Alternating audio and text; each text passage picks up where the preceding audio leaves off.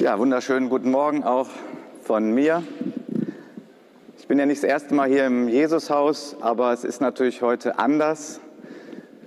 Schade, dass wir nicht zusammen im Saal hier sein können. Auf der anderen Seite, ich besuche euch heute in eurem Wohnzimmer. Da bin ich auch noch nicht gewesen. Und ähm, schön, dass ich bei euch sein darf. Oder an eurem Display oder wo ihr auch gerade seid mit eurem Handy oder am Smart TV oder wie auch immer ihr das empfangt, seht, live oder auch vielleicht später. Ja, wir sind in außergewöhnlichen Zeiten, Corona, Corona-Krise. Und in dieser Zeit, ich weiß nicht, wie es dir so geht, ist natürlich auch die Frage, wie geht uns das eigentlich in unseren Beziehungen? Ähm, Krisen sind immer Chancen und sind Herausforderungen. Ähm, immer irgendwie beides. Und äh, mir persönlich geht das so, dass ich in manchen Bereichen ganz froh bin. Ich habe viel Zeit zu lesen und ähm, habe viel Zeit auch mit meiner Frau und mit meinen Kindern, ein bisschen mehr als sonst, weil man einfach auch weniger Termine hat. Aber ich muss auch ehrlicherweise sagen, dass wenn man jetzt mit Menschen sehr viel zusammen ist, wie ich zum Beispiel mit meiner Frau, und wir sind schon über 30 Jahre verheiratet, dann gibt es aber auch Momente, wo man merkt, das ist auch eine Herausforderung. Also gerade in der letzten Woche hatten wir zum Beispiel auch einen Konflikt und wo ich gemerkt habe, ich war recht unsensibel, habe manche Signale einfach nicht wahrgenommen, obwohl ich meine Frau schon so gut kenne. Und ich möchte heute sprechen über den Aspekt der Einheit, weil ich so begeistert bin von, von Gott selbst, von seinem Wort. Und er sagt in seinem Wort, dass er seinen Segen dorthin befiehlt und dorthin schickt, wo Einheit ist. Und das ist ja auch eine Beobachtung, die ich schon viele Jahrzehnte mache, auch als Gemeindepastor, als früherer Regionalleiter, dass man irgendwo sehen kann, in Gemeinden, wo zum Beispiel die Ältestenschaft eins ist, ähm, da ist in der Regel auch Segen in der Gemeinde. Und da, wo es Schwierigkeiten gibt, was normal ist, aber wo die nicht gelöst werden, wo man irgendwie Gottes Hilfe nicht richtig reinkriegt, ja, da gehen auch Gemeinden dann irgendwie bergab. Und das ist ein Grundprinzip. Das gilt für die Ehe, das gilt für die Familie, das gilt auch für Unternehmen, für Teams, die miteinander arbeiten. Äh, Gott liebt es, wenn Menschen in Liebe miteinander und Harmonie umgehen, was nicht heißt, dass man nicht Konflikte hat, sondern dass man eben Wege findet, auch Konflikte zu lösen.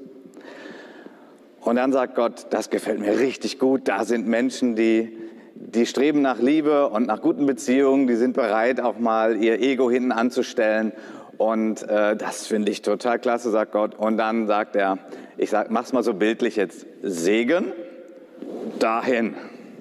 Er befiehlt seinen Segen dahin, wo Einheit ist. Und ich weiß nicht, wie es dir jetzt gerade geht, zum Beispiel in deiner Ehe oder in deiner Familie oder in deiner Partnerschaft oder am Arbeitsplatz ähm, oder in deiner Gemeinde, in irgendeinem Team, in dem du bist. Ähm, du hast sicherlich auch diesen Wunsch, dieses Verlangen, dass da Einheit ist. Und ich bin davon überzeugt, dass du ein Teil der Lösung sein kannst. Und mein Wunsch ist und mein Gebet für diese Predigt, dass der Heilige Geist heute zu dir spricht und dass er irgendwas anrührt, auch in deinem Herzen, so dass wir ja noch beziehungsfähiger werden, noch liebesfähiger werden, noch teamfähiger werden und dass wir von daher auch den Segen Gottes, die Salbung Gottes, die Gegenwart Gottes erleben dürfen in den Umständen, wo wir leben. Es ist ja auch eine Frage im Moment in unserer Gesellschaft die Corona-Krise. Was ist das eigentlich im Moment? Ist dieser Virus, wie gefährlich ist der eigentlich? Ja? Also ich meine, wenn wir jetzt so die Pest hätten und man würde direkt sehen, da ist jemand infiziert und wenn ich dem zu nahe komme, dann kriege ich die Pest und dann werde ich bald sterben, ja, dann wären viele Fragen relativ einfach beantwortet. Aber was wir im Moment erleben, ist irgendwie recht virtuell. Wie gefährlich ist der Virus? Wann werde ich angesteckt? Werde ich angesteckt? Wenn ich angesteckt werde, kriege ich Symptome? Ist das gleich total gefährlich. Und ich finde, wir sollten auch in dieser Zeit beten für die verantwortlichen Politiker in unseren Städten, in unseren Bundesländern, in unserem Land. Ja, und wir können weiter beten für Europa, für die Welt, weil das ist kein einfacher Job, den die Verantwortungsträger im Moment haben. Und äh, jeder hat so seine Meinung. Und es ist eine Herausforderung, die es so für die meisten Politiker noch nicht gab. Von daher lasst uns sie im Gebet auch unterstützen, dass sie richtige und weise Entscheidungen treffen. Nun, der Bibeltext ist Psalm 133. Es ist ein Psalm von David, einer meiner Lieblingspersonen aus der Bibel. Und Psalm 133 lautet so, siehe, wie gut und wie lieblich ist es, wenn Brüder, und gemeint sind auch die Glaubensschwestern, einträchtig beieinander wohnen. Wie das kostbare Öl auf dem Haupt, das herabfließt auf den Bart, auf den Bart Aarons, das herabfließt auf den Saum seiner Kleider. Ein interessantes Bild, auf das ich später eingehen möchte. Wie der Tau des Hermon, das ist ein großer Berg in Israel, wie der Tau des Hermon, der herabfällt auf die Berge Zions, das sind etwas kleinere Berge in Israel. Denn dort hat der Herr den Segen verordnet. Leben bis in Ewigkeit. Ein Psalm Davids. Und es gibt wenig andere Personen, von denen wir so viel wissen aus ihrem Leben wie über David.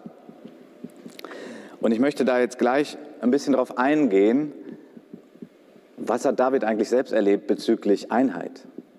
Denn er hat da viele Erfahrungen gemacht, gute wie schlechte. Einheit zieht den Segen Gottes an. Man, man kann es vergleichen wie mit einem Magnet. Ja, wie ein Magnet das Eisenstück anzieht, so zieht Einheit den Segen Gottes an. Oder du kannst es vergleichen, das ist vielleicht ein schöneres Bild, mit einer duftenden Blume, die die Bienen anzieht. Was ist denn eigentlich der Segen Gottes? Wir haben das alle schon so oft gehört. Segen, was? Es ist ein Riesenwort, aber was ist eigentlich der Segen Gottes, ja, den wir irgendwo jeden Gottesdienst empfangen und begehren? Nun, es gibt in dieser Zeit ein Lied, The Blessing ursprünglich, ich glaube aus der Elevation Church stammt das. Und das Gebetshaus in Augsburg hat das Lied aufgegriffen und einem sehr schönen Video auch ähm, dargestellt und gesungen. Äh, der Herr segne dich heißt das Lied. Und zu meiner großen Freude, als ich heute Morgen hereinkam und sah, was wir hier singen werden in diesem Gottesdienst, wenn ich mich nicht verguckt habe, werden wir im Anschluss an diese Predigt genau das Lied singen. Dieses Lied hat sehr zu meinem Herzen gesprochen. Es ist eigentlich die Vertonung ähm, ja, eines alten Segens von Aaron, der ja auch in unserem Bibeltext vorkommt. Und der steht in 4. Mose 6, ab Vers 24. Da heißt es, der Herr segne dich und behüte dich. Also zum Beispiel ist Schutz ein Teil des Segens Gottes. Der Herr segne dich und behüte dich. Der Herr lasse sein Angesicht über dir leuchten und sei dir gnädig. Okay? Also das Angesicht Gottes, dass es über uns leuchtet. Ich meine, Gott ist gnädig und er liebt selbst die Undankbaren und Bösen, liebt Gott auf diesem Planeten, aber den Segen Gottes wirklich so zu erleben, zu empfangen, okay, das ist ein Segen, den wir begehren und den wir da und dort erleben dürfen. Natürlich segnet uns Gott auch, wenn wir es nicht spüren.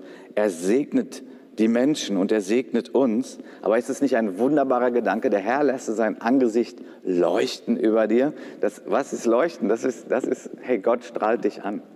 Er, er lächelt, er freut sich über dich. Und er sei dir gnädig was wir alle dringend brauchen, weil wir alle Fehler machen, Verfehlungen, das Ziel verfehlen, sündigen, mehr als wir wahrnehmen. Leider ist das noch so, dass der Herr uns gnädig ist. Auch das ist ein Segen von Gott. Und er gebe dir Frieden, den Shalom Gottes. Das ist ein Wohlbefinden im, im ganzen Sein. Geist, Körper, Seele, Shalom Gottes. Und so sollen sie meinen Namen auf die Kinder Israels legen und ich werde sie segnen. So geht das weiter in diesem alten Text. Ähm, und das ist auch in diesem Lied einfach so stark ausgedrückt. Auch das ist ein Segen von Gott, dass der Segen von den Eltern auf die Kinder geht und von den Kindern auf die Enkelkinder und von den Kindern auf die nächsten Kinder. Eine Segenslinie Gottes, der Segen Gottes. Nun, ich möchte diesen Gedanken noch etwas erweitern, neben also Frieden und Freude und Glück und Fruchtbarkeit, was wir alles hier herauslesen können, gibt es auch einen Segen der Verbundenheit mit Gott. Es gibt einen Segen, der besonders im Neuen Testament entfaltet wird und der in Verbindung steht mit den Leiden Christi. Nun magst du vielleicht denken, warte mal, Leiden und Segen, das kriege ich überhaupt nicht zusammen. Das, sind das nicht genau Gegensätze? Nun, nein, nein, das sind nicht direkt Gegensätze. Nein, nein, es gibt, wir können lernen von diesen Helden des Glaubens in der Bibel zum Beispiel, ähm, die sagen, ich bin so mit Christus verbunden und ich darf ihm dienen und ich darf für sein Königreich leben und sogar wenn ich dafür leiden muss, ist es irgendwie ein Segen. Ich weiß nicht, ob du das nehmen kannst, ob es greifen kannst. Vielleicht wirst du es später verstehen. Ich bin dabei, das so allmählich ein bisschen zu entdecken. Aber ich möchte es mal an einem ganz krassen Beispiel deutlich machen. Stephanus, von dem uns in der Bibel berichtet wird, in Apostelgeschichte 7, ja, er war verbunden mit Christus, er unterwegs, er war unterwegs, er wollte, dass das Königreich Gottes sich ausbreitet, kostet es, was es wolle. Und er hat so die Gegenwart Jesu in seinem Leben, in seinem Herzen gehabt, dass er dann sogar mit seinem Leben bezahlt hat. Er hat gelitten am extremsten Punkt. Er wurde gesteinigt, er starb. Aber mitten in dieser Todesstunde erlebte er den Segen Gottes. Wie kann das sein? Das passt doch gar nicht zusammen, oder? Naja, er sah den Himmel offen. Er sah den Auferstandenen. Und auch das ist Segen.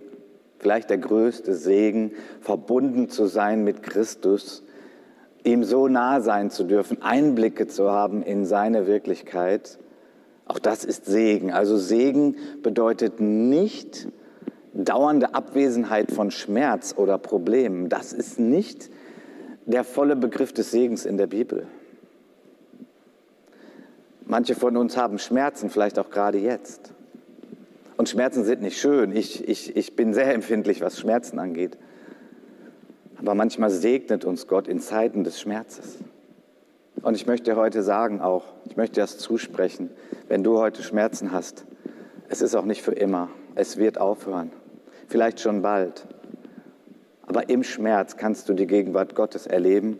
Ich habe die Gegenwart Gottes gerade in Schmerzen auf besondere Art und Weise erlebt.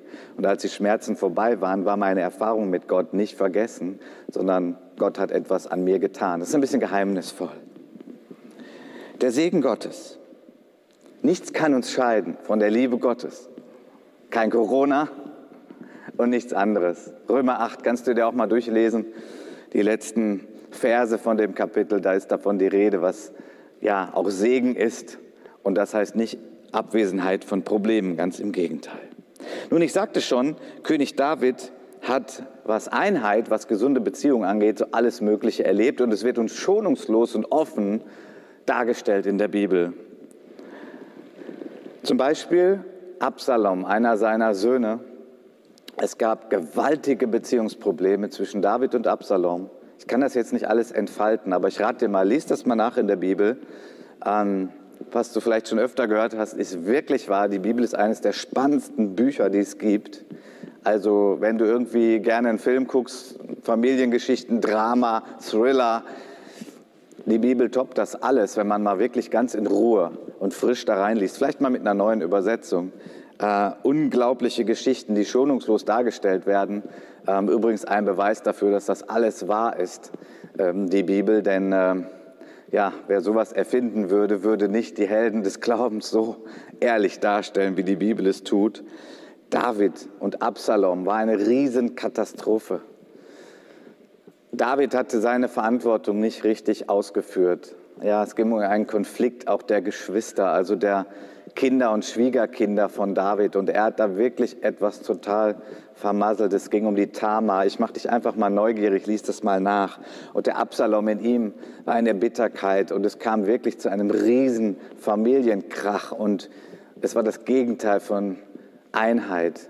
Und was dadurch alles für Schäden entstanden nicht nur in Davids Familie, sondern weil David der König des Volkes Gottes war, auch ein Riesenschaden für das Volk Gottes in der damaligen Zeit. Wenn man sich das mal überlegt, was mit der Bundeslade da passierte. Ich werde das nicht alles ausführen, aber du kannst es mal nachlesen. David hat sehr schmerzhaft erlebt, was mangelnde Einheit bedeutet. Und das ist mein Wunsch für uns heute, dass wir uns manches zur Warnung sagen lassen, und manches zur Herausforderung sagen lassen, weil ich möchte dir heute sagen, du kannst Teil der Lösung sein in Beziehungsproblemen, in Einheitsproblemen, in mangelnder Liebe. Sei ein Teil der Lösung und bleibe nicht das Problem. Niemand ist nur das Opfer, Du kannst ein Täter in die richtige Richtung sein, indem du dich einfach vor Gott demütigst und sagst, Gott, hilf mir. Konflikte haben immer zwei Seiten. Und ich sagte schon, dass ich gerade letzte Woche auch einen Konflikt mit meiner Frau hatte. Es ist übrigens nicht unnormal. Es ist normal in unserem Menschsein, dass wir Konflikte haben. Ja, und ich habe einfach gebetet, Herr, zeig mir meinen Teil, was kann ich besser machen? Und das ist immer besser, als nur zu sagen, das hat sie falsch gemacht. Wie ist es bei dir gerade?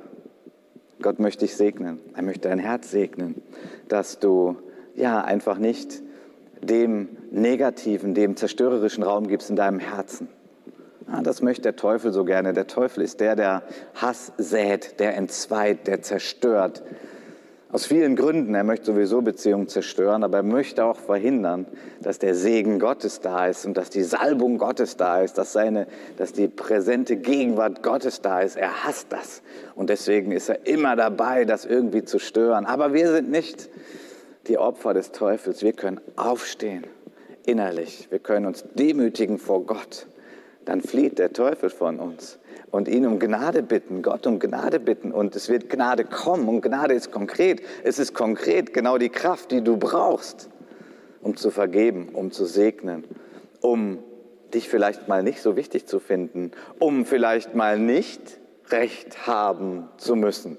Eines meiner Hauptprobleme, ich sage es mal ganz offen, die Rechthaberei ist schon eines meiner größten Probleme. Ich denke oft, dass ich Recht habe. Ich habe aber nicht immer Recht auch wenn ich noch so schlau denke und so viel weiß und erfahrener bin als manche andere. Nein, nein, nein. Ich bin immer subjektiv. Wusstest du das schon? Du bist immer subjektiv. Du schaust immer aus deinen Augen raus, aus dem, wie du bist und wie du es siehst. Und im Regelfall denken wir, so ist es richtig.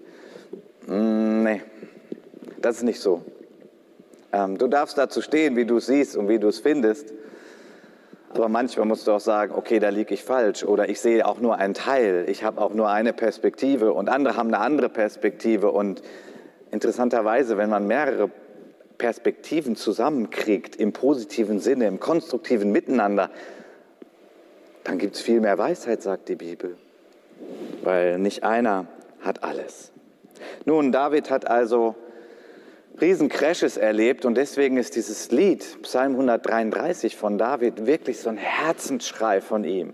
Er hat erlebt, wie das total schief gehen kann und er hat erlebt, wie das total gut sein kann.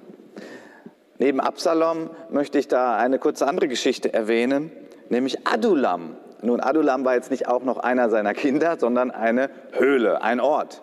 Und das war eher so zu Anfang seiner Geschichte, die uns in der Bibel berichtet wird. Und in Adulam hatte David 400 Männer gesammelt, die ähm, nun gerade nicht so die reifen, beziehungsstarken Menschen waren. Nein, nein, die Bibel sagt, das waren Leute mit Schulden, verschuldet, verbittert, äh, schwierige Menschen. Und er hatte 400 davon gesammelt und er war ihr Leiter. Und er hat es irgendwie geschafft, es wird uns nicht so genau geschildert, wie und was das war, aber dass er diese 400 zu einer Truppe, zu einer Einheit geformt hat. Und er hat das erlebt, ich glaube, nicht weil er einfach so der Supertyp war, sondern weil er ein Mensch war der Anbetung, ein Mensch des Gebetes, einer, der die Gnade Gottes schon kennengelernt hatte und wusste, die Gnade Gottes brauche ich auch immer. Das ist immer der Schlüssel für ein erfolgreiches Leben. Und irgendwie mit dieser Herzenseinstellung war es möglich gewesen, diese 400 höchst komplizierten Menschen zusammen in eine Truppe zu haben. So er hat den Segen der Einheit erlebt, indem er wusste, der Segen kommt von Gott und ich brauche Gott und ich muss mein Herz immer wieder einfach auf Gott ausrichten und mein Herz heilen lassen, mein Herz füllen lassen, damit ich fähig bin zu einer tieferen Form der Einheit. Wir sind alle dabei, darin zu wachsen, in Einheit zu wachsen, einheitsfähig zu sein. Und es ist ein großes Glück, in diesen Punkten zu wachsen, weil eine tiefe Einheit, finde ich, ist mit eines der größten Geschenke hier auf diesem Planeten. Es gilt also darum, in unseren WGs, wo wir leben, in unseren Ehen, in unseren Familien, die Herausforderung mit den Kindern, auch das ist im Moment eine große Herausforderung für viele, die Kinder so viel um sich herum zu haben. Ich sage nochmal, es ist eine Chance. Und es ist eine Herausforderung, wenn wir ganz ehrlich sind. Aber Gott möchte dich segnen. Er möchte dir Kraft geben, damit diese Zeit eine Zeit des Segens ist. Und von daher gilt es manchmal, über den eigenen Schatten zu springen. Es gilt damit umzugehen, dass man nicht der Wichtigste ist. Weißt du was, du bist wichtig. Das gilt komplett so. Du bist wichtig. Christus starb für dich. Du bist zum Bilde Gottes geschaffen. Du bist ein Gedanke Gottes. Du bist total wichtig in den Augen Gottes. Aber weißt du was, du bist nicht wichtiger als die anderen. Das ist, was manchmal unser Problem ist. Die anderen sind auch total wichtig. Du bist ein Lieblingskind von Gott, aber weißt du, die anderen auch. Wir sind alle Lieblingskinder von Gott. Und was Gott uns lehren möchte und trainieren möchte, ist, dass wir einfach die Gesinnung Jesu entwickeln, der, ich meine, er war der Sohn Gottes. Aber wie hat er sich verhalten, als er hier auf Erden war? Er hat uns ein wunderbares Beispiel gegeben. Eines der krassesten Beispiele war, dass er seinen Jüngern die Füße gewaschen hat. Ich möchte dich fragen, bist du bereit, den anderen die Füße zu waschen? Oder das Klo zu putzen oder was es auch immer da so für praktische Möglichkeiten gibt, wo du sagst, okay, ich bin wichtig, die anderen sind auch wichtig. Ich diene, ich helfe, ich unterstütze. Ich bete so, dass der Geist Gottes zu uns allen spricht und zu uns hilft. Denn hier in dieser Zeit können wir in diesem Bereich wunderbar wachsen, dass wir das ablegen, was trennt, dass wir das ablegen, was Beziehungen kaputt macht und dass wir das anziehen, was Beziehungen stärkt. Wie ist es mit dem Neid? Wenn ich mal daran denke, jetzt die ganze Diskussion, die Profifußballer spielen seit gestern wieder Fußball. Und was für eine Diskussion ist das in unserem Land? Ja, warum dürfen die jetzt spielen, aber warum darf ich mein Restaurant noch nicht aufmachen? Das ist unfair. Ja, ich finde auch, das weiß ich nicht, ob das fair ist. Es ist auch gerade hochkompliziert. Wie soll man denn diese ganzen Fragen beantworten?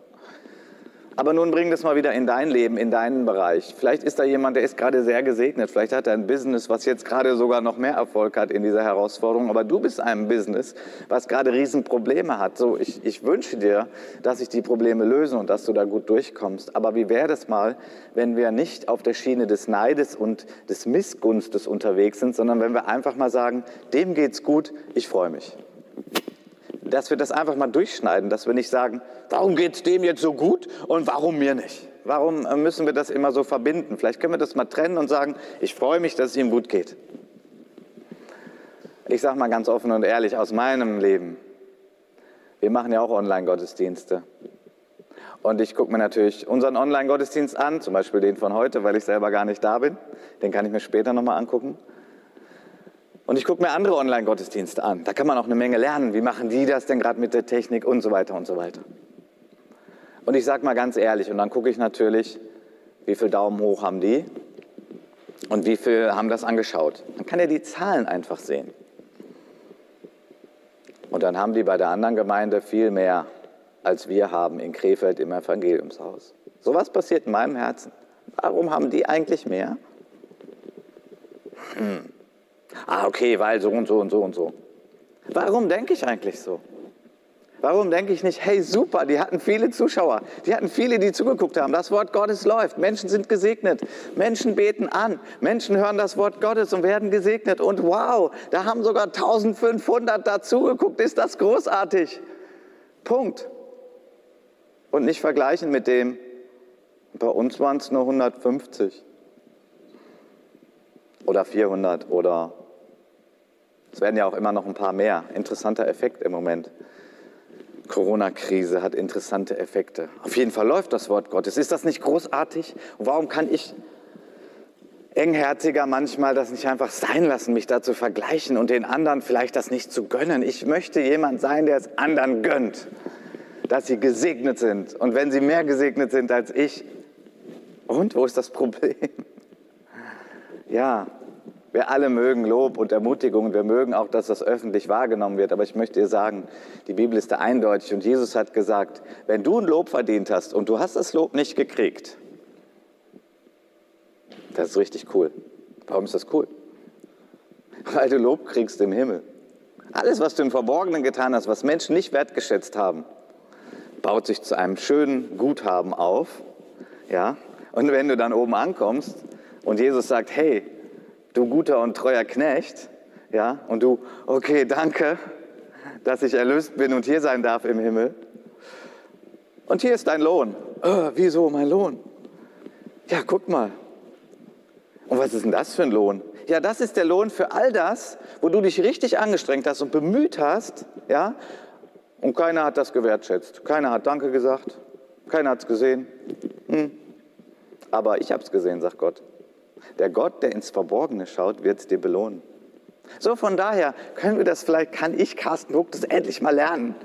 Es wurde nicht gesehen, was ich getan habe. Oder bei mir ist weniger oder ist kleiner. Warum? Ich habe mich doch genauso hingegeben wie die anderen. Hm, hm. Können wir das einfach mal in Gottes Hand geben und sagen, Gott, du siehst das, ich glaube an dich, du wirst am Ende ein gerechtes Urteil, ein gerechtes Urteil sprechen. Und damit ist doch gut, ist doch okay. Dem anderen etwas gönnen, großzügig sein. Das ist eine Eigenschaft von Jesus, die ich lernen möchte und die ich uns allen wünsche, dass wir da noch mehr lernen. Es gibt ein Gebet. Es ist eigentlich ein etwas längeres Gebet, aber das ist ein kleiner Ausschnitt davon. Ähm, ich glaube, Peter Köster hat das äh, Gebet aufgeschrieben.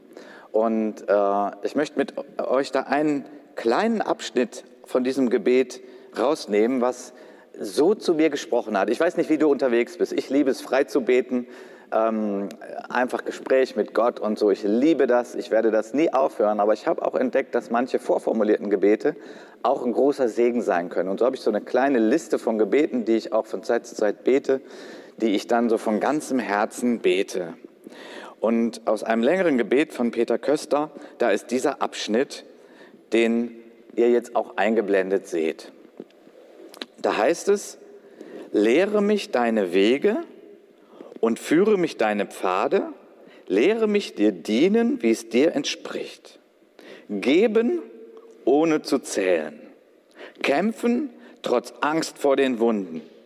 Arbeiten, ohne darin aufzugehen.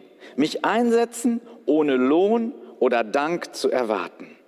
Mir genüge das frohe Wissen, deinen heiligen Willen erfüllt zu haben.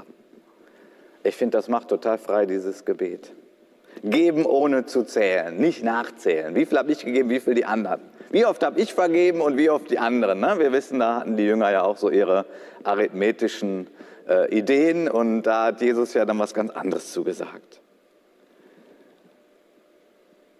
Arbeiten, ohne darin aufzugehen, mich einsetzen, ohne Lohn oder Dank zu erwarten. Hey, was ist in deinem Herzen? Was ist in meinem Herzen?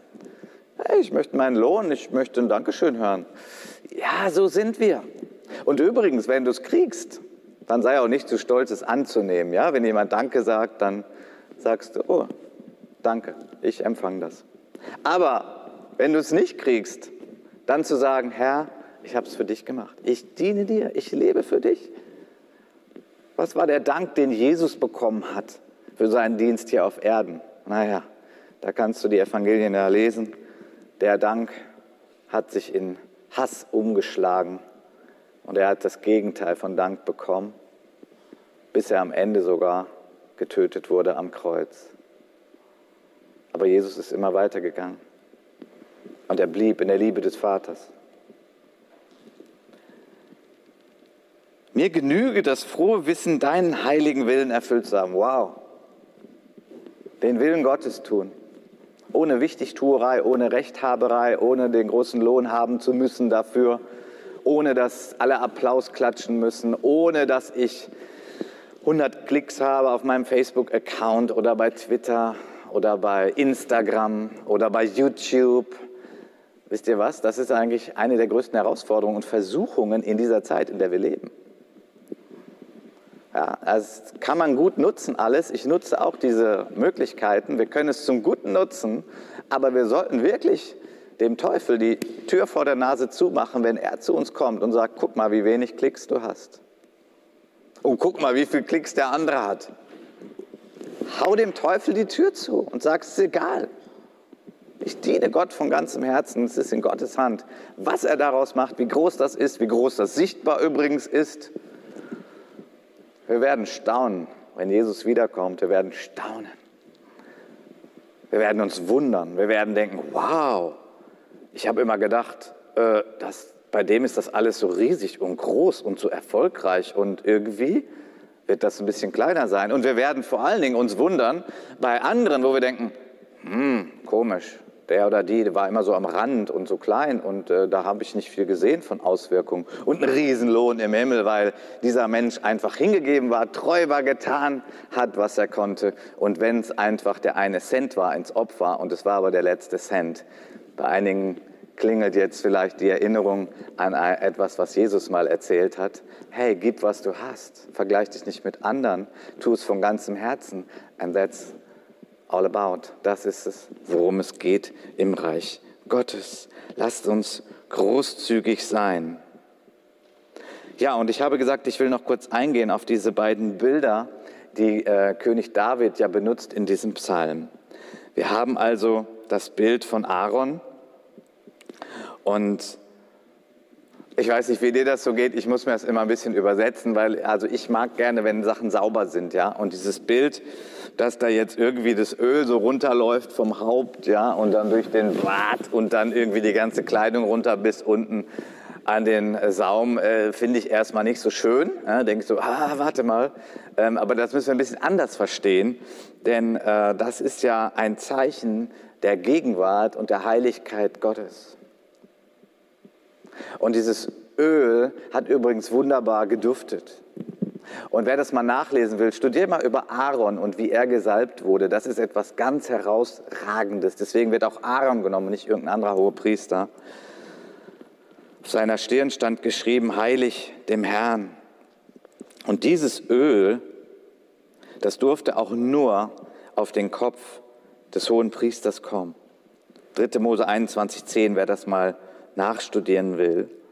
Und die Leute damals, die das irgendwie gehört haben oder miterlebt haben, David gehörte ja dazu, es war ja im Alten Bund, es war in seiner Zeit. Und dann der Wohlgeruch. Und das hat sich so verströmt alles. Und, und er vergleicht das mit dem Segen Gottes.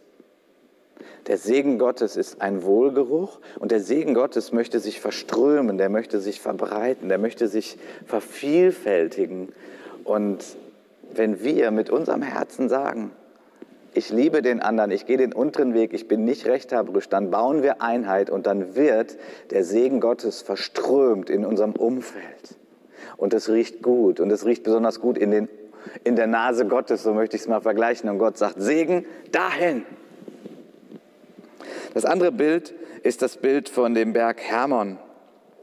Und der Berg Hermon, ich glaube, ist sogar der höchste Berg in Israel. Ich glaube, 2800 Meter hoch. Da oben kann man Skifahren. Denkt man gar nicht irgendwie, wenn man an Israel denkt. Und König David war wahrscheinlich auch da schon mal oben gewesen. Und auf diesem Berg, da bildet sich so besonders viel Tau.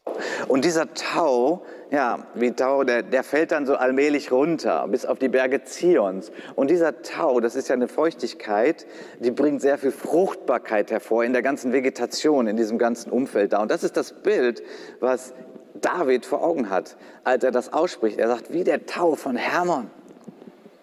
Fruchtbarkeit. Fruchtbarkeit, Segen. Es ist grün und nicht eine Wüste. Ist das nicht auch die Sehnsucht unseres Herzens, dass von uns aus und in unserer Umgebung es fruchtbar ist, es grünt, es blüht? Das kommt, wenn Gott segnet. Und was ist unser Teil? Wir streben nach Einheit. Wir wollen Einheit. Wir wollen gute Beziehungen, gesunde Beziehungen. Und wenn du sagst, okay, ich will, ich will die, den Segen Gottes, aber Einheit kriege ich selbst nicht hin, dann willkommen im Club. Ich krieg's auch nicht hin. Wir kriegen es alle nicht hin. Aber wir bitten Gott, uns zu helfen, uns Gnade zu geben. Und dann kriegen wir es hin. Weil Christus in uns kriegt es hin. Wir können Menschen werden, die liebevoller werden, selbstloser werden, weniger rechthaberisch, weniger Wichtigtuer und dann erleben wir Segen Gottes. Und dann erleben wir, wie etwas blüht in unserem Umfeld, wie es fruchtbar wird, so wie wir auch gleich im Anschluss an diese Predigt das singen werden. Der Herr segne dich. Segen auf deinem Herzen, auf, deiner Bezie auf deinem Beziehungsumfeld, bis auf deine Kinder und deine Enkelkinder und so weiter. Gott ist gut. Ich möchte zum Abschluss noch kurz beten. Herr Jesus, du kennst unser Herz, du kennst unsere Startvoraussetzungen, du weißt, wie wir aufgewachsen sind, was wir gelernt haben im Bereich der Liebe, der Beziehungsfähigkeit.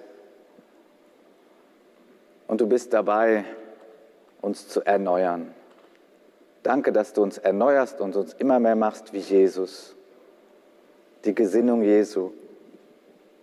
Danke, dass du uns segnen wirst in unseren Ehen und Familien, mit unseren Mitarbeitern am Arbeitsplatz, mit unseren Nachbarn, in unserer Gemeinde, in den verschiedenen Mitarbeiterteams, im Ältestenkreis.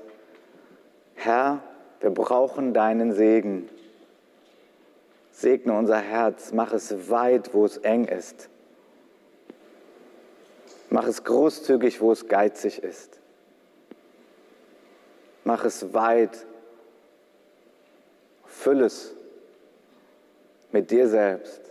Und wir sind gewiss, dass dieses Gebet dir gefällt und dass du es erhörst und dass du uns hilfst. In dem Namen von Jesus Christus. Amen.